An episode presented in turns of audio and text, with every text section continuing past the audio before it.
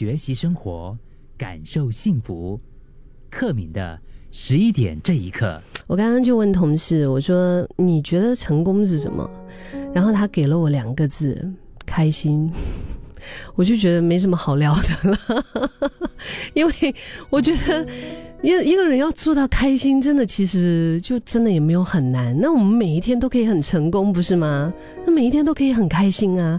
但是每个人就是对于成功的定义可以是不一样的。有一些人就是觉得，哎，我一定要做一番大事业，我一定要赚很多很多的钱。嗯，哪怕他可能本人已经不不缺钱，物质生活可能也也很不错了，但是这个世界似乎还是会用钱。来成为那个可以量化成功的一个指标，对不对？我们看到某一些人，我们觉得哇，有钱人他很成功嘞。也有就是朋友，有时候他们就会提到说，哎，他认为成功就是可以帮助很多很多的人，因为世界上有很多的人可以因为他而变得更好。那即使是自己过得很普通，甚至是有点辛苦，也没有关系。还有人说。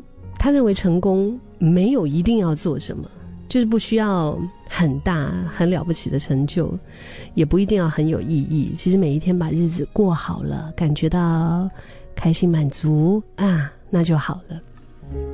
就是住在一个舒适的环境里面，跟你爱的人窝在一起，然后有一份自己做起来还蛮喜欢的工作。啊，生活也可以说就算是平衡吧。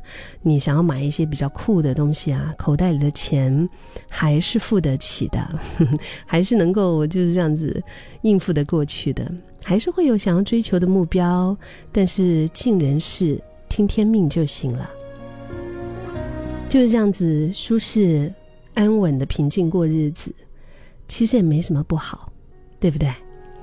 就我们每个人的成功。都应该有着属于自己的定义，像是我们从小到大，嗯，我们身边会有很多的人，嗯，爱你的呀，或者是在意你的前程的，OK 啊，长辈啊，老师啊，大哥大姐啊，他们可能都会试试图要教到我们成功的人生的一个样板吧，就觉得哎，应该是这样的，你要赚大钱，你要赚大钱，然后你要有地位。你要有影响力，你不可以无所事事，你不能胸无大志啊，你也不能够放过自己啊，你要逼自己啊，逼自己，然后逼到你突破。但你没有发现，这个到头来，其实人生是我们自己的，别人给的这些所有的指引也是他家的事啊。我当然可以是参考看看啦，我们也不用那么孤立无援，对不对？但是也就仅止于参考就好，重点就是。我们是不是真心的享受那个被描绘出来的人生？像是待会儿我在十二点十五分将会访问的作家 Peter Su，在他新书当中，他有提到一句话，他说：“虚有的活着比死亡还可怕。”就是，就是在你最怀疑自己的那段时间，你看到了、看见了任何人走上对的轨道，那本能的反应下呢，你就以为同样的道路也能够成就一样的结果。所以就会盲目的跟着别人的屁股后面跑，可是到头来，你其实也不过只是一个另一个苟延残喘的活着的复制品罢了。所以我还是觉得，真的，我们重要是我们真心享受那个被描绘出来的人生吗？当你看到别人那么有钱的时候，你羡慕吗？那这个人他的生活状态？他每一天的日常起居，他的内心世界，你羡慕吗？他在忙的那些事，他需要面对的那些压力，你羡慕吗？就是那样的人生，那个你觉得诶应该成功是这个样子的那种被描绘出来的那个，如果我们真心享受的话，Go，我觉得我们就去追求它。嗯，吃什么，住哪里，用什么，被谁围绕着，然后心情怎么样？而当我们在无止境的追求过后，终于到达目标，我们也可以问问自己：我又牺牲了一些什么？我获得了什么？我中间付出的这一些，值得吗？有没有可能存在我这一辈子都没有办法挽回的一些遗憾呢？人生终究是自己的。